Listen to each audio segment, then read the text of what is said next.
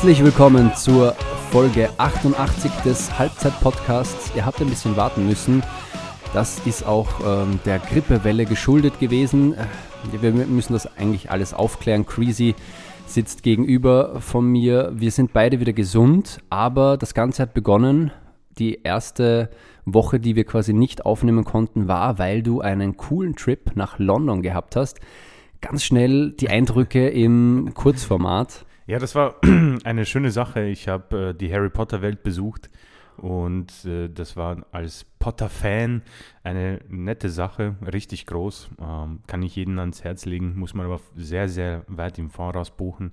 Und natürlich der Besuch im Emirates Stadium, das ja jetzt neu geschmückt ist. Es hat, glaube ich, nur eine Seite gefehlt äh, von den, glaube ich, acht Postern oder äh, Bildern, die das Emirates schmücken, habe viele Bilder gemacht, äh, die Stadiontour. Ein Trikot ist auch mitgekommen mal wieder. also das volle Programm. Ähm, eine schöne Stadt. bin insgeheim verliebt, natürlich äh, sehr teuer, aber alles in allem ein schöner Erfolg. Leider habe ich aber nicht nur Souvenire mitgebracht, sondern auch ähm, eine, eine Infektion und deswegen haben wir dann die zweite Woche auch aussetzen müssen. Das heißt, ich bin quasi an zwei Wochen geschuldet, äh, dass wir nicht dabei waren und äh, an dieser Stelle auch eine Entschuldigung von mir an die Zuhörerschaft. Ja, dafür kannst du, äh, denke ich mal, nichts. Die Grippewelle, die grassiert aktuell. Mich hat es dann leider auch erwischt und deswegen haben wir die drei Wochen komplett gemacht und jetzt sitzen wir uns zum Glück wieder gegenüber ja. und können den Halbzeit-Podcast aufnehmen der heute auch wieder vollgepackt ist mit einigen Sachen. Natürlich ist einiges auf der Strecke geblieben. Wir haben diverse Sachen nicht ansprechen können, aber das versuchen wir jetzt ein bisschen nachzuholen, beziehungsweise auch auf Aktuelles einzugehen. Und wenn wir beim Aktuellen sind, dann müssen wir und für die, die jetzt denken, ja, wir, wir sind die großen Arsenal-Fans, wir werden natürlich nur über Arsenal reden. Ja, stimmt. Es, sti es stimmt. Nein, aber man muss natürlich sagen, Arsenal ist einfach aktuell im Fokus. Ähm, Tabellenführer in der Premier League und äh, ja, sorgt aktuell für ganz viele beinahe Herzinfarkte bei den Fans, sowohl bei dir als auch bei mir. Also die letzten Spiele bis auf Everton ähm, also man muss jetzt Aston Villa, die, der, der Sieg in der Nachspielzeit mhm. und eben auch nochmal der Sieg in der Nachspielzeit gegen den AFC Bournemouth, muss man kurz äh, erwähnen, ansprechen. Das waren schon sehr, sehr sch ja, schwierige Spiele für Arsenal. Man hat gemerkt, äh, es läuft nicht alles so gut geölt, aber was die Gunners äh, deutlich gezeigt haben, war ihre Comeback-Mentalität und das kann natürlich auch im Verlauf des ähm, Meisterschaftsrennens jetzt ganz, ganz wichtig sein, ein ganz wichtiger Faktor sein. Creasy, wie viele Tode bist du gestorben bei diesen zwei Partien? Puh, ich, ich weiß nicht, wie viele, wie viele Leben hat deine Katze? Also ich glaube, die sind schon bei mir. ich glaube neun. Ja, ja ich glaube, die habe ich aufgebraucht. Ähm, coolerweise, ich war in London als Arsenal zu Gast war bei Aston Villa. Und dort war ich auch in einer Bar. Und da waren auch viele Arsenal-Fans. Die Stimmung war dementsprechend nicht so gut, nachdem die Sache ziemlich nach Niederlage ausgeschaut hat, beziehungsweise Punkteteilung und das ist ja gegen City zu wenig.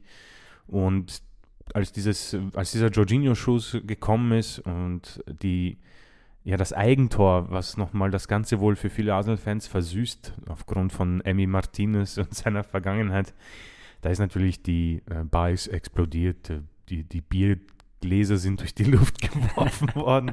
Großer Jubel und im Nachhinein natürlich auch sehr wichtig, weil City ja dann Punkte hat liegen lassen gegen Nottingham Forest. Ähm, und äh, was für mich natürlich äh, viel wichtiger, glaube ich, erscheint ähm, im Nachhinein, ist eben dieses Spiel gegen Bournemouth und das war jetzt vor einer Woche. Ich weiß nicht, wie, wie du das ähm, erlebt hast oder, oder überlebt hast, aber ähm, ich habe mich da hingesetzt und habe mir gedacht, ja gut, ist der vorletzte Emirates. Wir sind in Form wieder nach einem kleinen Dip, die Niederlage gegen City. Und für mich, das, was mich mehr, also was besorgniserregend war, man merkt, wenn der Fußball nicht stimmt. Ja, es gibt ja hin und wieder eine Form tief, aber das Schlimmere ist, wenn es, wenn schlechter Fußball gespielt wird. Und Arsenal hat meiner Meinung nach einfach auch ihr Konzept ein bisschen verloren. viele, Nied äh, viele Niederlagen, sage ich, viele Verletzungen. Aber ich habe mich da hingesetzt, habe auf mein Handy kurz geschaut, um vielleicht noch ein paar News irgendwie mit hineinzunehmen und es steht 1 zu 0 für Bonn. das zweitschnellste Tor der Premier League-Geschichte. Also wir haben fast Geschichte Bisschen- geschrieben. Ja, knapp über neun Sekunden, glaube ich, Genau. waren es. Ähm, ich glaube, das schnellste war Shane Long äh, damals für Southampton, war das? Ich glaube, ja, Southampton, irgendwas sieben Sekunden. Ja, also ganz, ganz ähm, krass, diese, ja, dieser Schock in der ersten Minute. Dennoch habe ich das Gefühl gehabt, auch in dieser Saison generell das Gefühl, ähm, als Arsenal-Fan finde ich es komplett anders. Ähm, die Ergebnisse und die Siege, die wir eingefahren haben, das hat mir schon eine, eine gewisse Sicherheit gegeben. Also es war ein Schock, natürlich. Man will nicht in der ersten Minute gleich mal äh, einem Rückstand hinterherlaufen. Aber ich habe gewusst, Arsenal hat die Fähigkeiten, da zurückzukommen und Bournemouth ist, man muss jetzt, ohne jetzt den Club zu diskreditieren oder irgendwie schlecht zu machen, es ist ein ein Abstiegskandidat und gegen solche Clubs ist es eigentlich ein Muss, ein Pflichtsieg, wenn man ganz oben mitspielen will und ganz oben steht man ja aktuell. Und das heißt, die drei Punkte müssen quasi eingefahren werden. Das 2 zu 0 oder 0 zu 2 aus Arsenal-Sicht, das war dann schon irgendwie ein Nackenschlag. Das hatte ich nicht erwartet, weil man muss sagen, das ganze Spiel über hat Arsenal eigentlich aufs äh, Tor von Bournemouth gespielt. Teilweise über 70, 80 Prozent Ballbesitz. Ähm, und Ja, sie haben wirklich dominiert. Ich glaube, am Ende waren es über 30 Schüsse und 17 Eckbälle. Ja, es ist also, wenn da jetzt kein Sieg herausgesprungen wäre, das wäre natürlich ähm, eine Enttäuschung gewesen. Aber Arsenal hat eben auch äh, jetzt vorher bei Aston Villa gezeigt, dass man Drama auch noch im, ähm, im Petto hat. Und es kam so, äh, Reese Nelson, überhaupt, man muss, da muss man kurz erwähnen, Atetas goldenes Händchen. Stimmt. Eingewechselt hat er ähm, Er hat Smith Rowe eingewechselt. Smith Rowe, der hat quasi äh, per Kopf die Vorlage für Partys 1 zu 2 geliefert. Genau. Dann Ben White ist für Tomiyasu gekommen, glaube ich, zur Halbzeit, Halbzeit. Der hat dann, ähm, das war auch ein, ein eigenartiges Tor, also der Schuss von White äh, ging über die Linie, aber der Torhüter hat da noch pariert, aber quasi hinter der Linie und somit hat der Schiedsrichter dann das Signal auf die Uhr bekommen. 2 zu 2 Ausgleich und dann war es einfach ein Sturmlauf der Gunners auf das Tor. Weiterhin hat man Druck gemacht und dann hat man Smith Rowe oder hat Arteta Smith Rowe wieder rausgenommen. Der scheint noch nicht bei 100% zu sein und äh, Reese Nelson gebracht. Ebenfalls jemand, der verletzt war. Genau, und der hat einfach den Unterschied gemacht. Ähm, auch bei Ben Whites Tor, glaube ich, hat er die Flanke geliefert. Also Mhm. ein Assist hat er schon mal gebracht. Und dann muss man sich vorstellen, ich glaube, sechs Minuten Nachspielzeit war ähm, offiziell angegeben. Genau, ja. Und in der 96. Also der Schiedsrichter hat noch ein bisschen weiterspielen lassen. Ich glaube, es war ein Eckball, Arsenal. Quasi die letzte Aktion vom Spiel. Dann wird der irgendwie leicht aus dem Strafraum geköpft. Reese Nelson nimmt sich die Kugel an. Es ist aber sein schwächerer, Schwächerer. Fu linker Fuß, der quasi, ähm, ja, zu, zur Hand, wie sagt man, der, den, den muss der quasi mit links Ja. machen, anders wäre es sich nicht ausgegangen. Und er hämmert ihn rein. Also die Szenen, die danach im Stadion zu sehen waren, das war unglaublich. Also ich bin generell durch die Wohnung äh, schreiend herumgelaufen, habe meine Stimme verloren, habe sie bis jetzt immer noch nicht so ganz zurück, habe ich das Gefühl. Ähm, es waren Szenen, die man, glaube ich, nicht vergessen wird. Und ich finde, diese Euphorie und dieses Drama, das erinnert mich schon ein wenig an Leicester City damals. War das 2014, der Meistertitel? Äh, 2015 Oder oder, 15. 16, das Danny Welbeck-Tor, ne? Ja, also es, äh, ich meine generell äh, an die Geschichte Ah, ja, von ja. Leicester, wie sie die Meisterschaft geholt haben. Das war, hat ja auch niemand am Zettel gehabt und irgendwie bahnt sich das gleich an äh, bei Arsenal und äh, ich, ich fühle es und, und will natürlich jetzt noch nicht äh, frühzeitig von der Meisterschaft reden, aber es ist so quasi angerichtet. Die Geschichte äh, nimmt so seinen Lauf und es würde passen. Also es wäre Fußballromantik nicht nur für die Arsenal-Fans, glaube ich, auch für den objektiven Betrachter wäre es einfach Fußballromantik pur, oder? Ja, es, es hört sich oder es, man spürt irgendwie so eine Art Schicksal ähm, auch. Also man natürlich, man Fußball ist äh, alles auch ähm, Taktik und man muss gescheite Deals machen, Transfers, aber es gehört auch Glück dazu und es ist irgendwie wie gemalt, die Geschichte. Und du hast angesprochen, ähm, unabhängig von Arsenal-Fans, ich glaube, dass es dem Fußball und der Premier League gut tun würde, wenn Arsenal diese Premier League gewinnen könnte. Einfach um zu zeigen, dass man vielleicht mit ja, unbekannten Spielern, äh, ich sage nicht wirklich unbedingt weniger Geld, Arsenal hat sehr viel Geld in die Hand genommen, so muss man das äh, schon auch unterstreichen, aber ich glaube, dass man ein bisschen gegen die Dominanz der Scheichclubs, nenne ich sie mal, ankämpfen kann. Ja. Ähm, es sind auch die Transfers, finde ich, die hier sehr wichtig sind zu unterscheiden. Arsenals Transfers sind jetzt keine Namen, die jeder im Kopf hatte oder im Blick und es ist der jüngste Kader der Premier League im Moment von den 20 Teams. Also ich glaube, das sind schon Rezepte für ein nettes Gericht und du hast angesprochen, dieses Tor von Reese Nelson, das lebt wirklich mietfrei in meinem Kopf. Ich habe mir das so oft angesehen und die Reaktion danach, Du siehst, ähm, äh, manche liegen am Boden, Saliba rennt auf die Eckfahne ja. zu alleine. Sind, ich glaube, jeder hat sich so ein bisschen zerstreut ja. auf dem Feld, ähm, aber überall war einfach der Jubel grenzenlos. Unglaublich. Nelson, der noch diesen äh, Kalmer-Jubel macht, so alles okay, Burschen, das ist, ich mache das schon. Arteta, der irgendeinem Kind ein High Five gibt ja, und dann äh, sich denkt. Wie ist dieses Kind überhaupt aufs Spielfeld gekommen? Also das fragt Wie gehört dieses auch. Kind, Leute? Also es ist unglaublich, diese diese Geschichte, die Arsenal schreibt in dieser Saison, äh, verdient den Titel, aber natürlich, wenn der Jäger Manchester City heißt, es wird wirklich noch bis zum letzten Spieltag gehen, denke ich mal. Es sind jetzt fünf Punkte. Wir sind bei der Aufnahme am 11. März. Heute spielt City auswärts bei Crystal Palace, ja. Und Arsenal dann am Sonntag auswärts bei Fulham. Es ist alles möglich von äh, zwei Punkten Vorsprung, fünf Punkten oder äh, acht könnten sein. Es könnten auch sechs sein in dem Fall. Also viel ist möglich für die Gunners, aber es ist natürlich noch ein Trip ähm, zu City, der bevorsteht. Äh, man muss auch zu Liverpool, West Ham United, also äh, Newcastle. Deswegen, hm, wir, werden, wir haben noch viel vor uns, aber das war schon. Es sind die Momente und ich glaube, es wäre auch wichtig zu sagen, dass man einfach die genießen muss. Ähm, und vielleicht den Titel Kampf äh, außen vor lässt, ist vielleicht blöd gesagt, aber dass man diese Momente wirklich auch genießt, weil das sind ähm, Momente, die, glaube ich, nur der Fußball bieten kann und ähm, eh, so wie du, ich bin hier rumgesprungen, habe mhm. geschrien, habe auch Nachbarn erwartet, die, wie, wie Nelson sagen, Kalmer. ähm, aber ja, Wahnsinn. Deswegen ähm, eine wirklich tolle Sache und man muss sagen, dieses Team äh, so jung, aber mit so einer Emotion und Leidenschaft und auch einem wieder guten Fußball, was mir persönlich am wichtigsten ist. Der Fußball stimmt wieder. Es war verdient. Bournemouth, das tut mir natürlich leid, weil Abstiegskampf und dann verlierst du in ja, Minute 97. Das, das ist hart, vor allem für die Auswärtsfans dort.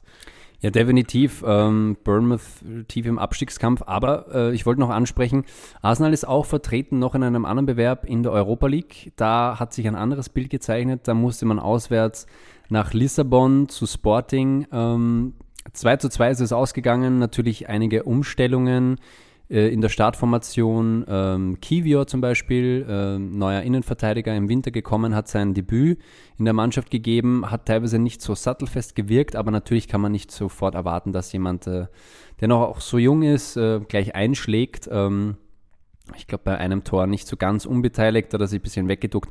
Da will ich jetzt auch nicht zu sehr ins Detail gehen. Auf jeden Fall 2 zu 2 finde ich prinzipiell eine ganz gute Ausgangslage mhm. angesichts eben dieser Umstellungen. Ähm, man hat nicht mit der äh, Top-Mannschaft, also mit der Bestbesetzung. Ja, ging auch äh, ein Virus um den Kader. Also. Genau, ja. Ähm, also da sind ein paar Spieler nicht zur Verfügung gestanden, aber ich glaube, im Emirates hat Arsenal natürlich den Vorteil, die Fans, die Stimmung, das hat man jetzt in den letzten mhm. Heimspielen gesehen.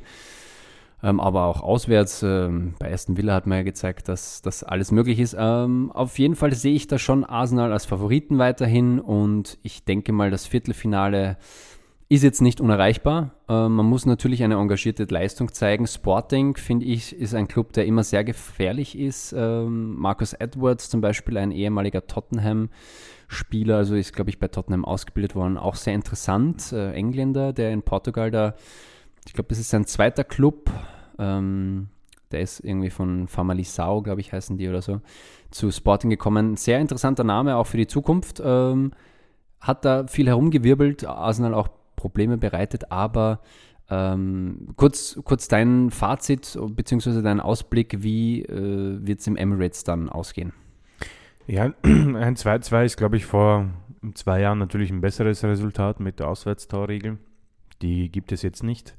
Äh, dennoch stimme ich dir zu, ich denke, Sporting wird nicht äh, dieses Spiel spielen, das ähm, Bournemouth gespielt hat, sich hinten reinstellen und auf Konter lauern. Ich glaube, die wollen mitspielen und ich glaube, das kommt Arsenal entgegen. Ähm, natürlich muss man aber auch aufpassen. Die Sache ist ähm, noch bei weitem nicht erledigt. Sporting wird sich sicher nicht einfach auf den Boden legen und uns machen lassen. Aber ähm, genauso wie du, ich, das Emirates ist sowas wie ein Fortress geworden diese Saison und da wird man sich, denke ich mal, durchsetzen und das Viertelfinale dann äh, bestreiten können. Aber es sind schon noch starke Teams in diesem Bewerb vorhanden. Also das Ding zu gewinnen wird sehr, sehr schwer, vor allem ähm, im Hinblick auf Menu, die ja deutlich gewonnen haben gegen Betis. Ähm, die haben auch einiges gut zu machen, dazu kommen wir noch. Deswegen sind noch viele gute Teams drinnen, aber die Gunners werden sicher einer der Favoriten sein. Du hast jetzt eh schon die Brücke geschlagen. Ich würde da gleich mhm. anschließen. Mhm. Manchester United, du hast es gesagt, 4 zu 1 gegen Betis Sevilla. Rashford hat schon nach sieben Minuten den Torreigen eröffnet. Ähm, man musste natürlich irgendwie was gut machen. 0 zu 7 gegen Liverpool verloren. Und das war auch zu Hause eigentlich, oder? Na, das war Einfield. Na, Einfield, Entschuldige. Ja. War, jetzt bin ich ein bisschen durcheinander gekommen, aber ähm, Enfield natürlich wissen wir, ist, ist magisch, kann magisch sein. Äh, an diesem Abend war es so. Manchester United hat man aber in den Vorwochen natürlich überhaupt nicht so erwartet, dass sie ähm, so auseinanderbrechen können. Ähm, war es eher eine komplett äh, zum Vergessen ähm, eine zu, komplett zu vergessene Nacht von Manchester United, einfach die sch schwache Leistung oder war es einfach die überragende Leistung der Liverpooler äh, oder war es ein Zusammenspiel? Wie, wie kannst du dir dieses äh, 7 zu 0 von Liverpool erklären? All, allen voran, glaube ich, ein Tag, wo alles funktioniert hat bei Liverpool. Mm, ich glaube, es waren acht Schüsse aufs Tor, sieben gingen rein. Ähm, es war irgendwie ein Magnet, kommt mir vor, der äh, bei United äh, im Tor war, der den Ball angezogen hat. Wie erklärt man das? es ist tatsächlich immer wieder so eine Sache im Fußball, wo man echt lange über Sachen nachdenken muss, wo man sich an den Kopf kratzt und denkt, wie kann denn das jetzt sein? Eine überragende Form im Moment, die Mannschaft von Eric Ten Haag. Ich glaube, sie sind auch in den Top 5 Ligen mit die Mannschaft mit den meisten Siegen, ich glaube 31. Und sie sind jetzt auch ausgezeichnet worden. Manager of the Month ist Ten Hag geworden für Februar. Rashford Spieler des Monats. Der Gea mit dem Save des Monats. Ähm, also alles, was man sich wünschen mag und die, was man, äh, was die Athletic berichtet hat, das finde ich sehr, sehr spannend. Vor dem Spiel gegen Liverpool gab es irgendwie so ange... Also Athletic ist für mich eine gute Quelle kann jeder für sich entscheiden, ob das stimmt oder nicht. Aber es gibt wohl die WhatsApp-Gruppe beim Menu und dort haben die Spieler gesagt, also wenn wir das hier gewinnen, dann sind wir auf jeden Fall im Titelrennen, ja. Und dann passiert das 7 zu 0. Es ist tatsächlich unglaublich. Ähm, vor allem die erste Halbzeit hat United super mitgespielt, hätte fast sogar in Führung gehen können. Und dann war das ein Halbzeitergebnis von 1 zu 0. Und auf einmal ist alles zusammengefallen, also ein Gerüst, das wirklich nicht mehr gehalten hat. Ich habe mir das Spiel angesehen und ähm, habe mir die Augen gerieben. Äh, von Minute 1 in zwei, Halbzeit 2 ähm, hat einfach nichts funktioniert bei den Red Devils. Ähm, 2-0, 3-0, 4-0 und dann war die Sache erledigt. Ähm, Ten Hag hat gewechselt, äh, weil man gesehen hat, dass Angriff über Angriff kommt und die Spieler in dem Moment ist es auch schwierig, da entgegenzuhalten. Ähm, ich glaube, der Experte, ich habe auf Sky geschaut, äh, ich, äh, René Adler hat gesagt, ja, da muss man sich ein bisschen auch zusammenreißen, glaube ich, um eine komplette Blamage zu verhindern. Nur ich weiß nicht, wenn, wenn Liverpool von allen Teams mal Blut leckt, ich glaube, die sind wirklich dann eine Mannschaft, die nicht nach dem 3-4-0 aufhören. Es, ja, man das kennt das. Vielleicht dieser Flow. Genau. Äh, ich weiß nicht, dieses, wenn ich an eine Mannschaft denke, die gnadenlos ist, denke ich an Liverpool und Bayern. Die hören nicht bei 3-4-0 auf. ist so City, Paris und so, die sind für mich so Teams, die hören nach dem 3-4-0 auf und sagen, weißt du was, es reicht. Ja, bei City äh, würde ich nicht ganz mitgehen. Paris vielleicht, wobei Paris hat auch irgendwie gezeigt nach, ähm, das war jetzt wieder eine ganz andere Ausgangslage, aber beim Spiel gegen Lille, wo sie dann noch 4 mm, zu 3 ja. gewonnen haben, dass die auch Mentalität zeigen können. Stimmt, ja. Aber wie du gesagt hast, ähm, ich finde, City ist auch noch jemand, der dann gerne den ähm, taumelnden Gegner noch einmal fünf äh, draufknallt. Äh, aber bei Liverpool ist das äh, eben ganz, ganz mhm. klar. Und ja, auf Liverpool Seite, es ist eben tatsächlich, so, so würde ich das erklären, es gibt diese Tage, weil ich glaube, das Expected Goals bei Liverpool war, war, war gerade mal drei, vielleicht sogar ja. weniger. Also da ging wirklich alles und hinten, äh, man ist zusammengefallen. Es war einfach dieser Moment, wo du als Spieler zusammenbrichst Bruno Fernandes hat den Kopf komplett verloren. Ich glaube, der hat sogar nach einer Auswechslung gefleht. Ja. also eine Katastrophe ähm, für United. Es ist eine Blamage, sowas tut weh. Ähm, wir als Arsenal-Fans waren auch auf dieser Seite. Ja, ich werde nicht lügen. 8-2 gegen United, 6-0 gegen Chelsea, zweimal 5-1 gegen Liverpool in Folge. Ähm, gegen die Bayern wurde man auch zweimal mit 5-1 rausgeprügelt aus der Champions League. Das tut brutal weh. In dem Fall ist es natürlich noch ein härterer Schlag ins Gesicht, wenn man A eigentlich im Titelrennen war, B eine unfassbare Form hinter sich hat und C es einer der größten Rivalen ist, den man bei United hat. Ja. Äh, City hin oder her, Liverpool ist, glaube ich, bei den Fans die Nummer eins, wenn es um Rivalität geht und es ist zwar nicht der, die Kuriosität des Tages, aber es gibt wirklich unfassbar geniale Bilder von Jamie Carragher. Einfach auf Twitter gehen, der hat Gary Neville aufgenommen, der war, der war komplett weg. Also im Kopf und du siehst es in seinem Gesicht. Ähm, ist natürlich ehemaliger Spieler, sind noch Fans, muss man ja sagen. Äh, es ist wirklich für, für Außenstehende witzig anzusehen, kann ich jedem empfehlen, aber ähm, Ten Hag reagiert ja immer sehr spannend, finde ich. Da können wir gerne auch ein bisschen drüber reden. Nach dem 4-0 gegen Brentford hat er dann äh, quasi im Training die Distanz, also zwischen die Laufdistanz, die Differenz genommen zwischen Brentford und United und hat sie nachlaufen lassen. Und er hat sogar mitgemacht, ja, ist mitgelaufen.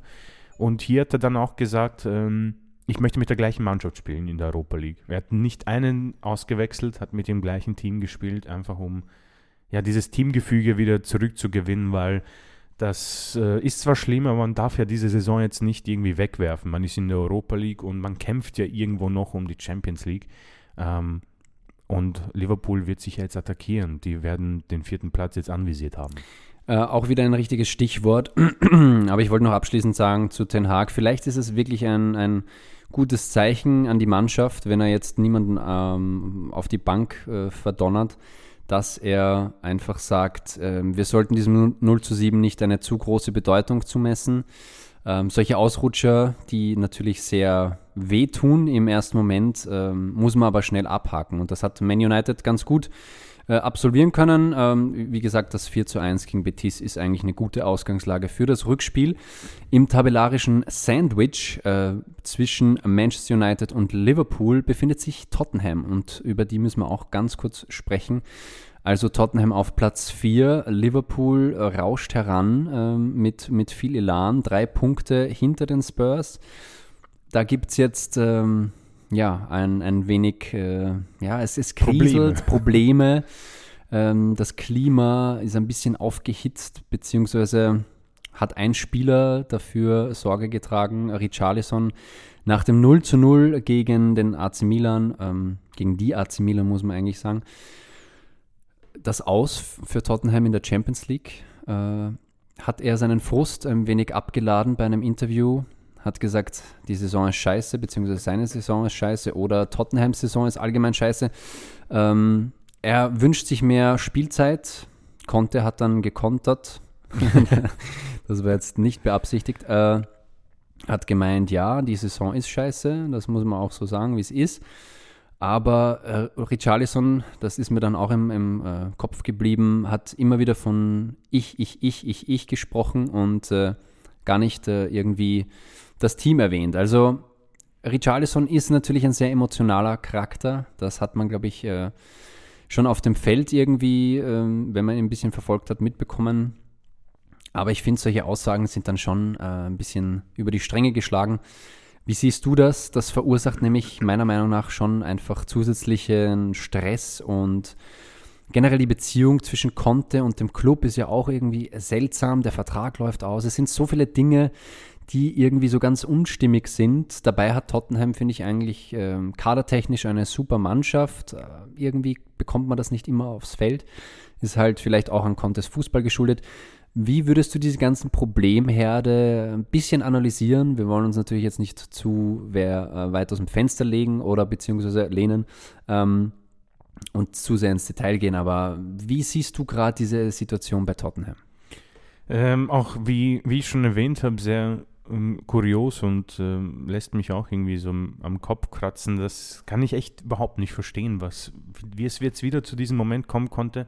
Als Arsenal-Fans ist natürlich die Sache so, ähm, wenn Tottenham leidet, ist das jetzt nicht wirklich eine schlimme Sache. Aber als Fußballfan äh, fragt man sich schon, wie es dazu kommen konnte, weil den Weg von Tottenham konnte man sehr schön irgendwie nachvollziehen. Ich erinnere mich an einen Punkt, da waren sie letzter, ich weiß nicht, nach zehn Spieltagen. Und Harry Redknapp, der Trainer, hat dann irgendwie übernommen. Und das war so die Zeit mit Luka Modric noch, Rafael van der Vaart. Bale, ähm, oder? Bale, ja. Und das war schon ein unglaublich gutes Team, das da herangewachsen ist. Und man hat gemerkt, okay, da passiert etwas. Und dann kamen sie alle. Harry Kane, Son, Dele Alli, äh, Lukas Moura für mich auch. Ein maßgeblicher Bestandteil auch für die Champions League. Ähm, 2019 waren sie da Ich glaube 2019 ja gegen Liverpool im Finale.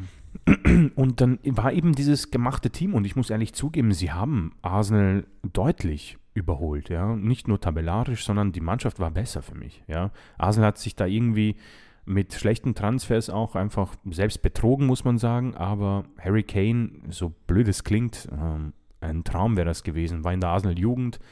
Ähm, Human Son, in seiner Prime würde ich vielleicht sagen, war das mit Kun Aguero und Eden Hazard der beste Spieler in England, ja.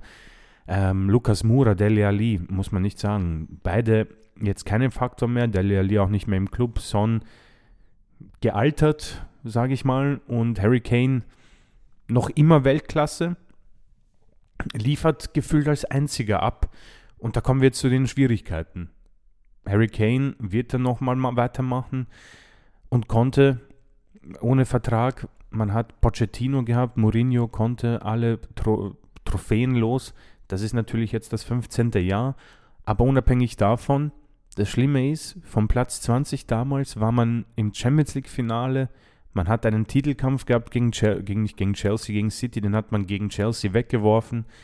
Und jetzt befindet man sich zwar auf Platz 4, aber den werden sie verlieren, sage ich. Weil sie haben jetzt drei Spiele in Folge verloren.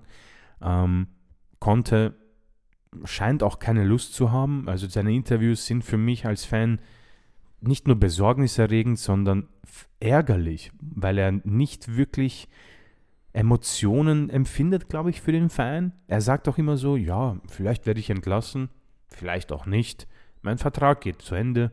Wir schauen, ob ich weitermache oder nicht. Und die Fans sollten sich vielleicht ein bisschen zurückhalten mit den Erwartungen. Und ich so, Brother, also ganz ehrlich, das darf nicht sein. Du hast Geld bekommen. Die haben grundsätzlich ja geliefert. Worüber reden wir hier?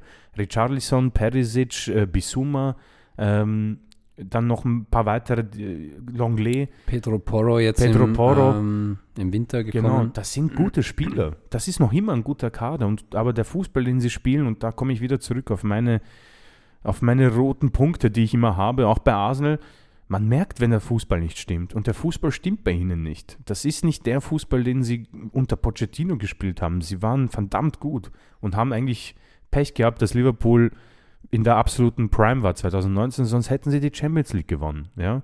Also ist das tatsächlich am Ende unfassbar tragisch, weil du hast das schönste Stadion der, der, der Liga und einen absoluten Weltfußballer mit Harry Kane und am Ende, was passiert jetzt? Es braucht einen Kaderumbruch, der Weltstar wird wahrscheinlich gehen, Conte wird gehen, sieht richtig schlecht aus, vor allem der Druck für den nächsten Trainer wird ja immer größer. 15 Jahre ohne Trophäe. Das, was ich nie verstehen werde, ist, dass man im FA Cup ähm, auswärts bei einem Zweitligisten Sheffield. Sheffield, dass man da auch äh, Spieler geschont hat. Also ganz ehrlich, wenn ich Trainer bin, das ist das Erste, was ich mache. Ich suche mir das aus. Man hat gemerkt, Champions League, Premier League wird nicht funktionieren. Geh mit deiner vollen Startelf dahin und motiviere die Jungs. Sag, das muss gewonnen werden, Leute. Wir geben hier alles. Ich will alles sehen. Alles, mhm. was ihr habt. Weil der nächste Gegner wäre wieder ein Zweitligist gewesen. Und dann kannst du diesen FA Cup gewinnen und sagen, wisst ihr was?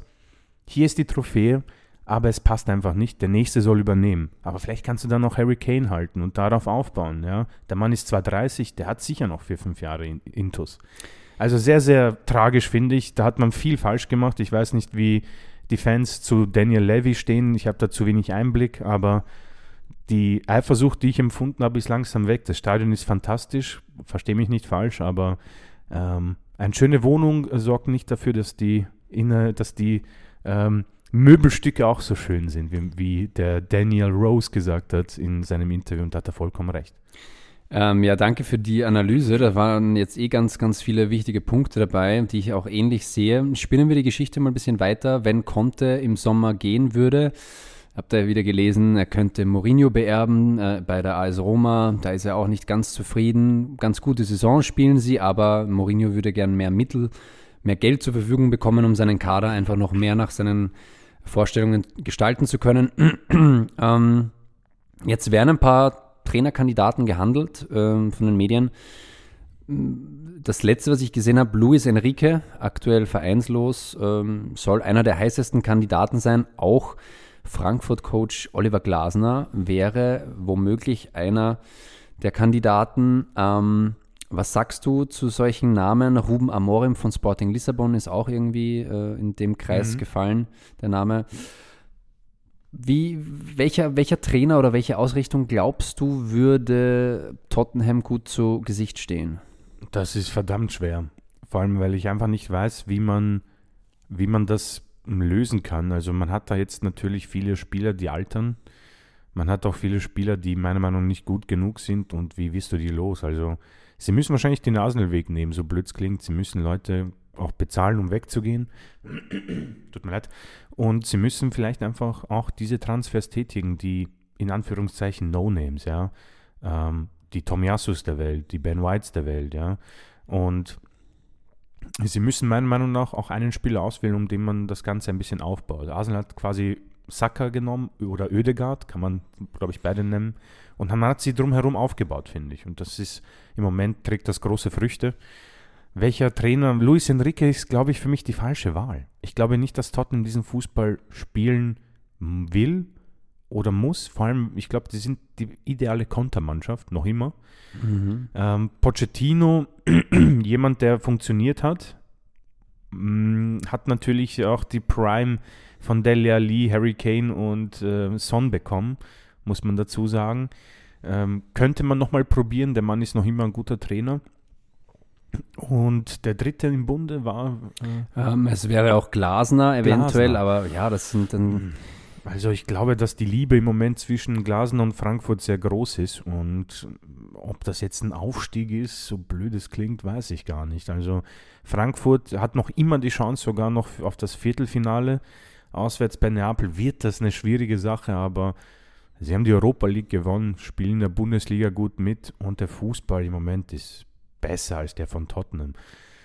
Glasner wäre für mich am Ende vielleicht sogar der beste, die beste Wahl. Mhm. So blöd es klingt, weil ich glaube, dass dieser Fußball Tottenham am besten gefallen würde und er würde eben diesen Weg, glaube ich, auch gehen, den Arteta genommen hat.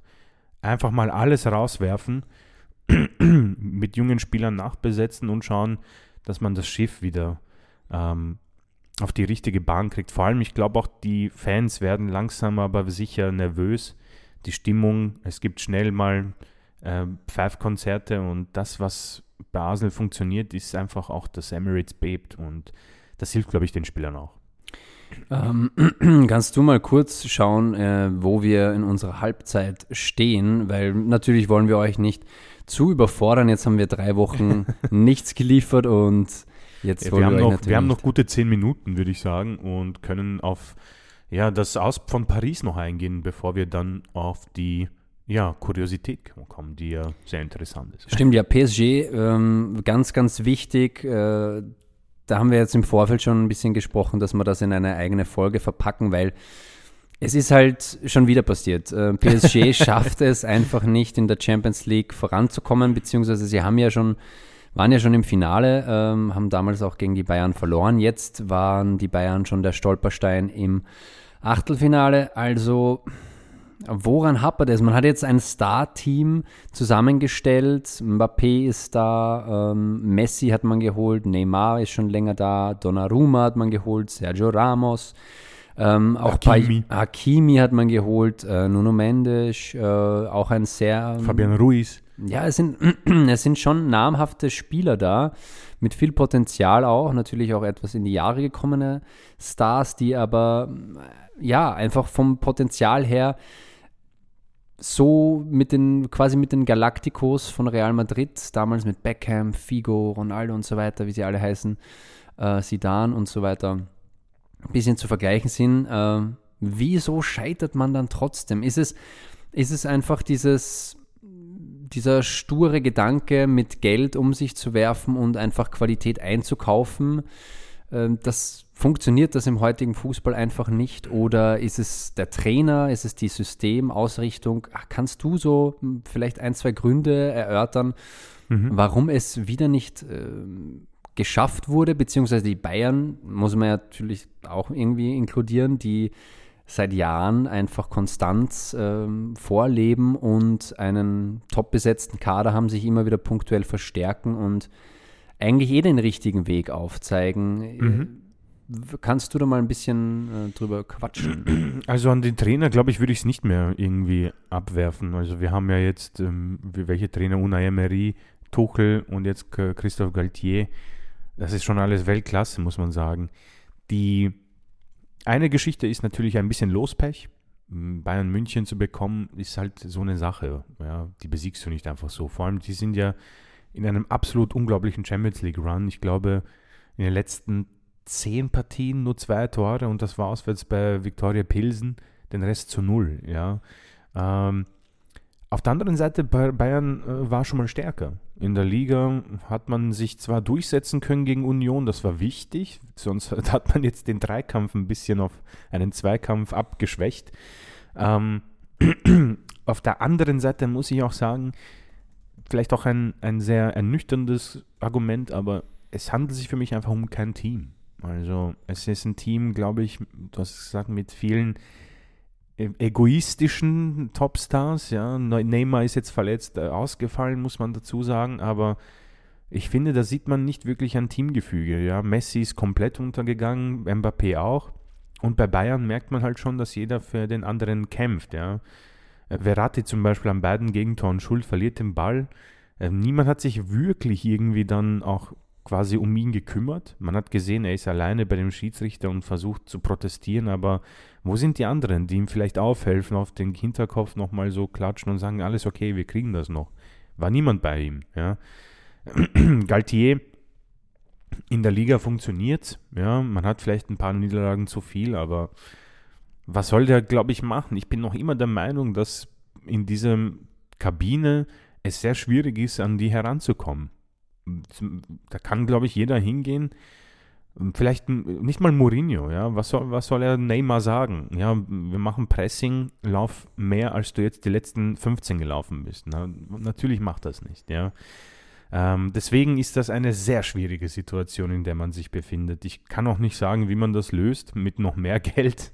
Ähm, ob man den, auch, ob man auch die richtige ähm, Entscheidung getroffen hat bei Mbappé. Ich weiß nicht, wie du das siehst. Also das Spiel war ja für mich eine Enttäuschung. Ich war enttäuscht von Paris. Das war, ich habe mich so gefreut. Ich habe gedacht, da kommt sicher. Sie haben Mbappé, man weiß, was er im Finale geliefert hat. Der kann immer was machen.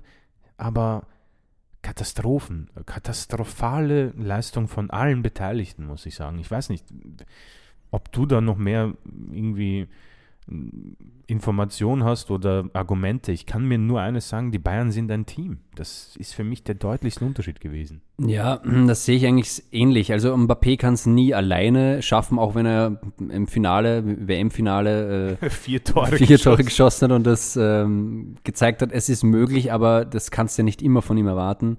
Genauso eben bei PSG. Wie du gesagt hast, die Mannschaft ist keine Mannschaft. Äh, da ist einfach viel zu, viel zu wenig äh, Zusammenhalt und man kann nicht alles auf Mbappé abwälzen. Ich finde es schon prinzipiell richtig, den Schritt äh, gemacht zu haben, Mbappé zu halten, obwohl ich es natürlich sehr verwerflich fand, dass man mit so viel Geld eben um sich herum geworfen hat, um das äh, in die Tat umzusetzen. Prinzipiell war ich dafür, Mbappé soll jetzt zu Real gehen. Es ist der richtige Zeitpunkt äh, es ist der richtige Moment eben, um den nächsten Schritt zu setzen. Vielleicht hätte das PSG im Nachhinein besser getan, aber man kann natürlich äh, solche Hypothesen dann irgendwie schwierig äh, genauer betrachten. Ähm, er ist trotzdem wahnsinnig wichtig. Er ist der wichtigste Faktor im Spiel von, von PSG neben Messi und. Ist jetzt auch der äh, aktuelle Topscorer des Vereins, hat Cavani überholt. Ja, also man sieht die die Wichtigkeit dieses Spielers. Äh, irgendwann muss man aber auch ähm, sich eingestehen, man kann ihn nicht ewig halten. Er wird sich sicher auch äh, denken, irgendwann reicht es dann. Äh, ich möchte auch mal weiterziehen und schauen, dass ich irgendwo anders noch erfolgreich bin. Also ich denke mal, in den nächsten Jahren wird er wechseln. Ähm, vielleicht ist es wie bei Tottenham an der Zeit, so einen Cut zu machen. All das, was, äh, da will ich jetzt auch wieder nicht äh, so schlecht über Spieler reden, aber all das, was nicht funktioniert hat äh, im Spiel, äh, im Sinne der Spieler, die äh, versuchen loszuwerden. Ein Messi muss nicht zwanghaft äh, gehalten werden, auch mhm. weil er, wenn er der Weltfußballer ist, Weltmeister und der größte Name im Weltfußball neben äh, Ronaldo und so weiter. Äh, also ja, vielleicht. Seine, seine, Leistung war ja auch absurd. Das war ja. katastrophal. Es ist, es ist, glaube ich, an der Zeit für PSG einzusehen, dass das Projekt, so wie sie es von Anfang an gedacht haben, immer wieder Superstars zu holen äh, und versuchen da dieses Dreamteam aufzubauen, einfach nicht für den Fußball gedacht ist. Es ist nett auf FIFA, da funktioniert es, weil man einfach zocken kann und äh, das ganz anders in die Tat umsetzen kann, aber wir leben ja in der Realität und da ist so etwas nicht wirklich äh, machbar. Man sieht es, die Versuche von PSG sind immer ähm, in ja, Enttäuschung geendet. Und vielleicht wäre es jetzt einmal der Ansatz äh, oder der richtige Ansatz, äh, umzudenken und mehr auf junge Spieler, weil da muss man ja natürlich drauf äh, eingehen. Und wir haben gesagt, wir wollen dem Ganzen eine eigene Folge widmen. Das ist so der letzte Punkt, den ich da ähm, im Ausgang unserer Sendung erwähnen will. Die jungen Spieler hatte pa Paris bislang. Man, man betrachte bitte einen Christopher Nkunku, einen Diaby, der bei Leverkusen spielt, oh, der ja. jetzt auch wieder ähm, gerüchteweise mit, einem, mit einer Rückkehr irgendwie in Verbindung gebracht wird. Äh, wen noch? Äh, Renato Sanchez? Renato Sanchez, ja, ist ein junger Spieler, aber den hat man ja erst dazugeholt. Aber ich rede jetzt generell um die Jugendspieler, mhm. die die PSG rausgebracht hat, die aber dann andernorts. Äh, wie, wie heißt der Mann bei, bei PSV? Bei PS, äh, Xavi Simons ja, hat man auch Spieler. abgegeben, den hat man eben aber auch von Barcelona sich weggeschnappt, aber ihm auch nicht so die Chancen gegeben. Mhm. Bei PSW zerstört er gerade alles, der kann auf so vielen ja. äh, Positionen spielen. Und Kunku habe ich eben auch erwähnt, auch wahnsinnig flexibler Offensivspieler. Das sind jetzt ein paar Namen, die ich genannt habe. Äh, und man hat auch weiterhin gute, gute äh, Jugendspieler. Also man muss vielleicht bei PSG so weit denken, diese Jugendspieler ein bisschen mehr zu integrieren, ein Gerüst zu bauen. Ähm, Mbappé ist natürlich der, der Angel, wie sagt man, der Anker. Dreh- und Angelpunkt. Ja. Dreh- und Angelpunkt, genau das wollte ich sagen. Ähm, ist halt die Frage, wie es jetzt im Sommer aussieht, ob, äh, ob, ob ähm, Mbappé sich denkt, äh, fuck it, ich muss jetzt weiter, weil es hat wieder nicht funktioniert. Mhm äh, und sich da irgendwie rausboxen. Also ich kann mir vorstellen, dass Mbappé dann auch so jemand ist, der sagt, äh, ich habe keinen Bock mehr und ich ziehe jetzt mein Ding durch und gehe wo auch immer hin, zu Real wahrscheinlich oder so. Die Frage ist, ob Real ihn dann überhaupt noch will, nach yeah. dieser ganzen Phase, aber das sind, ist es Zukunftsmusik, aber ich glaube, PSG muss jetzt einfach umdenken und dieses Problem, dass Jugendspieler verscherbelt werden für wenig Geld und dann überall äh, woanders als bei PSG in Paris aufblühen, das ist ein Problem. Und das hat man, glaube ich, jahrelang übersehen oder nicht wirklich ernst genommen. Und da müsste man auch ansetzen. Und ich glaube, das wäre ein nachhaltiger Erfolg das Problem ist, dass die Besitzer von PSG natürlich diesen schnellen Erfolg wollen. Die investieren Kohle und wollen schnell was sehen. Es soll die Champions League rausspringen. Die Liga äh, muss natürlich jedes Jahr gewonnen werden. Hat Aber, man auch nicht geschafft immer. Ja, muss man sich auch zugestehen. Natürlich ist es nicht wie bei Salzburg in Österreich zum Beispiel.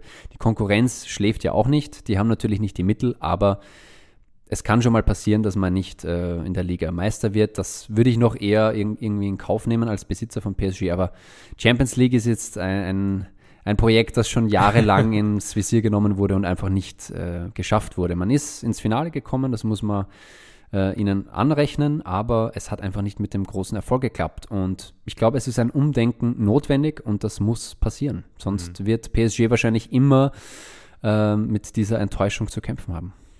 Ja, ich denke mal, das ist ein guter Schlusspunkt für dieses äh, Thema, weil wir werden eine extra Folge sicherlich aufnehmen, einfach mal auch die Geschichte äh, von Paris ein bisschen aufgreifen, was genau da der äh, Sinn und Zweck war und äh, warum wir die ganze Zeit darüber reden, dass das Projekt scheitert, weil ich glaube, das war am Anfang schon von den Besitzern gleich äh, deutlich gemacht worden, Champions League ist bitte zu holen. Und ich weiß nicht, ist das jetzt irgendwie so, das Jahr 8, 9, 10, sowas, äh, wo man äh, Geld reingebuttert hat und es nicht funktioniert. Also äh, viele Topstars gingen rein und sind wieder draußen und wir werden sehen, was da passieren wird. Ähm, zum Abschluss gibt es etwas sehr Süßes, muss ich sagen, und deswegen würde ich dich bitten, dass du uns das äh, jetzt mitteilst, Nick. Nun folgt die Kuriosität des Tages. Ja, da haben wir uns was äh, ja, recht Humorvolles rausgepickt. Und zwar habe ich da einen Artikel gefunden, da geht es um einen Vorort von Angers in Saint-Lambert-la-Poterie. Dort hat nämlich äh, die Bürgermeisterin mit viel Humor auf eine Wildschweinplage reagiert und hat eine Verordnung erlassen, der zufolge Wildschweinen das Fußballspielen an dem örtlichen Sportplatz verboten ist. Das Verbot schmückte sie entsprechend aus, denn Artikel 1 besagt, Wildschweinen ist es verboten, den Fußballplatz zu betreten, wenn sie keine Stollenschuhe tragen. In Artikel 2 heißt es, Wildschweine dürfen kein Fußballspiel austragen, wenn sie nicht vorher beim Bürgermeisteramt ein Zeitfenster beantragt haben. Also ähm, sehr kurios, äh, wie man auf so etwas Unschönes eigentlich, weil natürlich die Wildschweine, die wollen einem ja nichts, nichts Böses, aber wenn man dann nicht Fußball spielen kann und äh, wenn die Plätze dann verwüstet werden, ist das ja auch äh, nicht ganz äh, schön für die Fußballinteressierten, die da gerne kicken wollen. Aber ja, es ist, es ist ähm, irgendwie eine nette Geschichte und deswegen haben wir uns die für heute rausgepickt. Ja, sehr schade. Da geht uns vielleicht ein absoluter Welt-Wildschweinstar äh, ähm, über, um, über, die Lappen. Aber ja gut, das muss, die Gesetze müssen eingehalten werden und wir werden schauen, wir werden das beobachten, was dort passiert. ja, Niki, wir sind am Ende der Ausgabe gekommen. Äh, eine, es ging richtig schnell vorbei, also unglaublich. Mhm. Waren sehr spannende Themen, hat sehr viel Spaß gemacht und das äh, Versprechen, was wir euch geben können. Wir werden versuchen, jetzt wieder wöchentlich zu kommen. Aber wie gesagt, wir können natürlich äh, nicht äh, beeinflussen, welche Infektionen uns plagen, aber wir sind motiviert, dass äh, das in Zukunft auf jeden Fall wieder funktioniert. Ja, wöchentlich soll es jetzt weitergehen. In diesem Sinne, vielen Dank fürs Zuhören und wir freuen uns schon aufs nächste Mal. Also dann. Bis dann. Ciao, ciao. ciao.